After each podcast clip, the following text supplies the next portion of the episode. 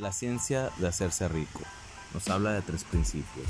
El primer principio, el ser humano es producto de sus pensamientos. Nuestros pensamientos tienen el poder de convertirse en realidad.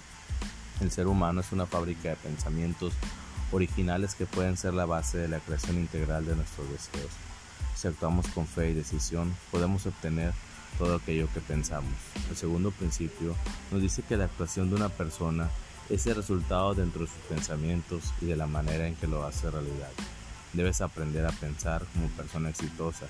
Esto significa pensar y actuar de manera positiva y entusiasta para asegurarte ese éxito. El tercer principio nos muestra cómo todo lo que nuestra mente cree lo proyecta hacia el mundo de forma equivalente. Si lo que deseamos es triunfar, esto requiere que mantengamos un pensamiento enfocado en nuestra propia verdad.